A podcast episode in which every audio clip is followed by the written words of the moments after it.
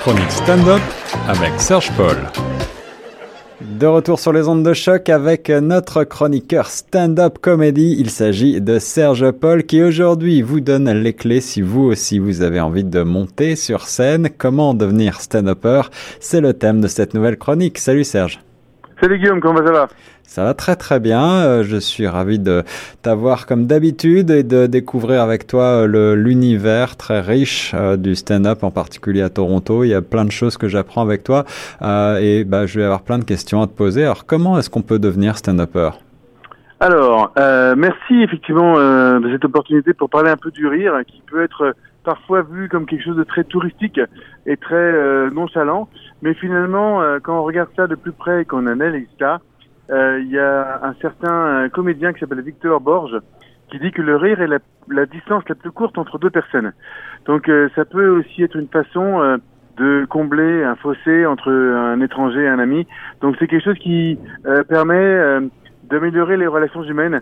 Euh, donc c'est pas uniquement faire rire, il y a tout, il, y a tout ça derrière. Ouais, briser la glace en fait. Hein, voilà, exactement, exactement. Et puis c'est pas forcément, tiens, il y a deux prêtres qui rentrent dans un bar, ou euh, tiens, euh, qu'est-ce que vous pensez de la nourriture dans l'avion?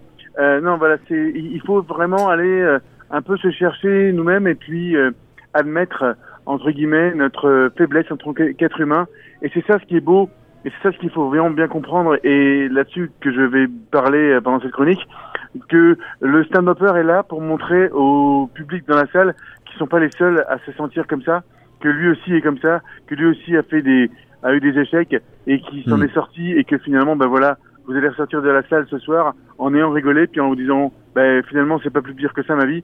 Il y en a d'autres qui vivent les, les, mêmes choses que moi et puis eh ben ils s'en sortent et puis euh, la vie continue quoi. Alors le, le, le rôle du stand-upper, c'est ça, c'est d'aller chercher un peu l'universalisme chez chacun d'entre nous, d'aller essayer de, de, trouver des, euh, faire vibrer des cordes sensibles de, de choses que l'on a tous vécues ou qu'on ressent tous un petit peu. Exactement, exactement. Et c'est vrai qu'on est, on est tous un peu particuliers, on a des vies particulières, mais on a tous euh, des points en commun, des choses, euh, surtout au niveau des échecs, et des choses qui se, qui se passent pas forcément bien dans la, dans la vie. Il y a des gens qui vont prendre euh, de façon négative et qui vont, ben, de par leur personnalité, vivre ça comme ça.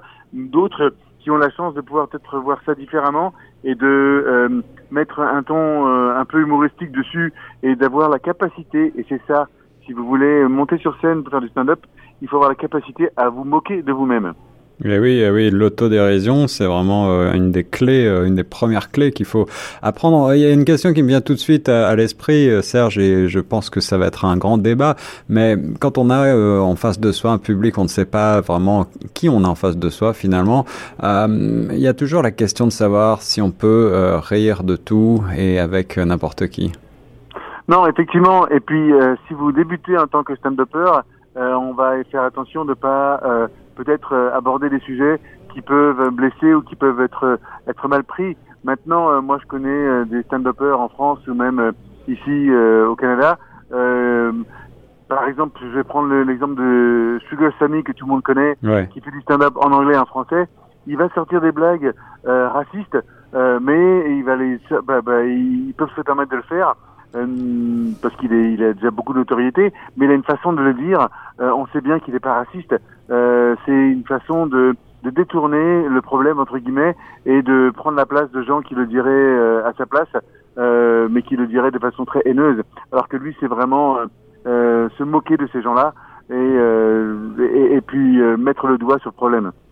Ouais, alors j'imagine quand même qu'un de tes conseils, ça va être de peut-être pas commencer par des blagues euh, trop euh, racistes, même si on essaye de les enrober, euh, et, et, si c'est du 20e degré. Exactement, et puis il faut débuter en commençant à connaître sa façon de raconter des blagues, sa façon de parler, de voir qu'est-ce qui se, qu'est-ce qui marche bien.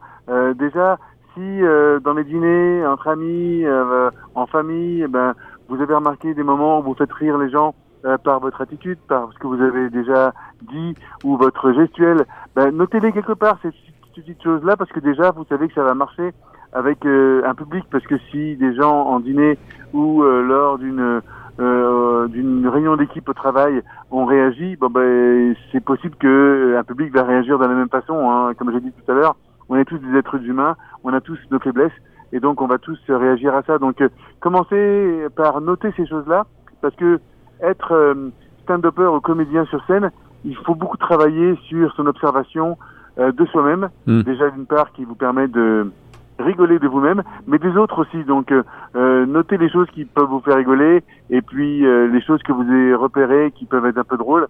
Notez-les, commencez à créer votre propre matériel, et puis après, écrivez un peu là-dessus. Moi, par exemple, pour vous donner mon, un, exemple au début, pour avoir le rythme, parce que ça c'est important, le rythme dans raconter une blague. Ouais. au début, je faisais des reprises de sketchs très connus euh, et d'essayer d'avoir le rythme et d'essayer de, avec le texte qui m'était donné euh, de euh, reproduire le rire qui était euh, qui a été produit par l'artiste en question qui a écrit ce texte tout en disant que c'était un texte déjà euh, fait par quelqu'un le, le plagiat est vraiment pas euh, euh, conseillé du tout euh, dans ce bien genre. Sûr, bien entendu, on le sait, il y a des, des, récentes affaires là sur ce sur ce thème-là. Exactement, exactement. Et puis bon, c'est des affaires avec des gens qui gagnent des millions, donc ouais. dans ces cas-là, ils sont ils sont redevables et c'est pas vraiment très cool de leur part. Maintenant, si vous êtes en, open mic et puis que vous faites pas, vous gagnez pas votre vie avec ça, mais que vous faites ça gratuitement juste pour pratiquer, on va pas vous en vouloir, mais toujours mentionner, voilà, c'est le tel ou tel artiste, et puis ça vous permet de pratiquer euh, la façon de raconter une blague. Alors tu parlais du rythme, Serge, tout à l'heure. Ça c'est intéressant. J'ai lu quelque part qu'il euh, y a certains stand-uppers euh, qui écrivent à tel point précisément leur texte qu'ils font en sorte qu'il y ait une blague qui arrive, ce qu'on appelle la fameuse punchline en anglais, quasiment toutes les toutes les 45 secondes. C'est vrai ça? Oui, oui, oui, c'est vrai qu'il y a, il y, a, il y a certains qui sont précis à ce niveau-là, c'est presque de la chorégraphie. Euh, et puis, à force de faire ça, ils euh, adaptent leur langage ou leur langage s'adapte tout seul euh, à ce que voilà, ils essayent de faire rire pratiquement. Euh, il y en a même qui essayent, qui disent toutes les 7 secondes. mais là, c'est vraiment, là, je pense qu'on sort de là, on, on a le pantalon mouillé tellement on a rigolé. mais, mais voilà, donc il y a, y, a, effectivement ce rythme-là au niveau des rires, mais il y, y a le rythme aussi au niveau de la blague elle-même. Euh, il y a des façons de parler qui peuvent permettre de mettre plus en exergue une partie de la blague que l'autre. Euh, profiter des silences. Euh, mm. Parfois, euh, ce que vous n'allez pas dire, ça peut faire rire votre votre façon de le, de le présenter. Euh, dire une dire une chose très joyeuse en ayant une, très, une tête très triste. Euh, donner des, des, des, choses de contrariété comme ça ouais. qui font que bah, bah, ça crée cette ça crée cette énergie et ce rythme encore une fois qui permet de faire que votre blague va être très très bien dite et va bien sortir. Et on peut tous raconter la même blague avec les mêmes mots euh, et le rythme soit différent et la blague sera plus drôle. Euh, moi, j'ai des enfants de 5 ans qui vont me raconter une blague que j'ai racontée il y a deux jours, mais ils vont la raconter de leur façon et ils vont trouver ça hilarant parce que quand je l'ai raconté, c'était drôle. Mmh. Mais ben finalement, mmh. euh, la façon dont eux l'ont livré, c'était pas drôle du tout. Euh, et je dis pas ça euh, méchamment, c'est la, la, vérité. On a on a juste une façon euh, différente de parler. Donc euh, là, il s'agit vraiment de, de, de, de, savoir compter une histoire, de savoir euh, raconter une histoire euh, en mettant l'emphase sur certains mots. Comment est-ce que, que, quels sont les, les bons conseils que tu vas donner là pour euh, savoir raconter euh, une blague ou une histoire et ben, la rendre la rendre drôle, la même ouais, blague? C'est ça. Ben, encore une fois, utilisez beaucoup les respirations. Les, les virgules, euh, toutes les ponctuations sont super importantes. Euh, les grimaces, les, la gestuelle du corps, euh, voilà, c'est des choses qui vont faire et ça, ça se pratique. Et puis au fur et à mesure que vous faites vos pratiques ou, ou vous répétez sur des open mic avec de, un, un et, et, là les pratiques hein, de, de, de stand-up, ça se fait en public, hein, ça se fait ouais, pas à ouais. la maison. Ça. ça. peut se faire à la maison, mais euh, euh, c'est plus euh, efficace en, public et de voir les réactions du public. Et encore une fois, il faut pas avoir peur du ridicule. Euh, on n'en meurt pas, mais au contraire, euh, c'est des leçons à prendre à chaque fois. Donc, euh, encore une fois, le rythme, la respiration, faire des coupures, laisser le temps. Parfois, il y a des, des stand-uppers qui jouent beaucoup avec le jeu de mots. et ben, si vous allez trop vite, le public n'a pas forcément le temps de capter ou de comprendre la référence. Donc ça, peut aider parfois à laisser peut-être un, temps euh, juste euh, pour faire rire le public entre guillemets ou le ou le l'aider à comprendre, même si euh, je pense que tout public est, est, est, est vraiment très très très intelligent. Voilà, si vous aussi vous avez envie euh, de vous lancer dans la comédie, le stand-up, eh bien jetez-vous à l'eau, c'est la scène qui va faire euh, son travail et euh, vous dire ce qui marche et ce qui ne marche pas. Merci Serge, comme à l'accoutumée, tu as sélectionné peut-être une petite vidéo qu'on va pouvoir, dont on va pouvoir diffuser un extrait? Oui, tout à fait. donc il s'agit d'un ancien comique français qui s'appelait Raymond DeVos, qui fait énormément de jeux de mots, mais vraiment, lui, il avait un jeu de mots tous les 10 secondes pratiquement et qui euh, bah, jouait énormément là-dessus et qui avait aussi toute une, une gestuelle et une façon de parler euh, qui était propre à lui. Et euh, voilà, je vais vous laisser apprécier. Ah, J'adore Raymond DeVos, c'est presque de la poésie. Merci beaucoup Serge Paul. Avec plaisir. Puisqu'on m'a demandé de faire un discours, je vous signale tout de suite, mesdames et messieurs, que je vais parler pour ne rien dire. Je sais, vous pensez, s'il n'a rien à dire, il ferait mieux de se taire. C'est trop facile. C'est trop facile. Vous voudriez que je fasse comme tous ceux qui n'ont rien à dire et qui le gardent pour eux?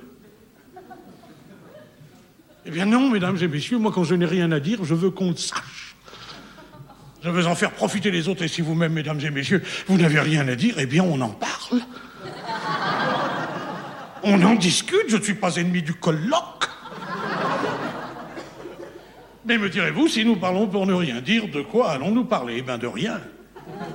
De rien, car rien, c'est pas rien. La preuve, ben, c'est qu'on peut le soustraire. Rien moins rien égale moins que rien. Alors, si on peut trouver moins que rien, c'est que rien vaut déjà quelque chose.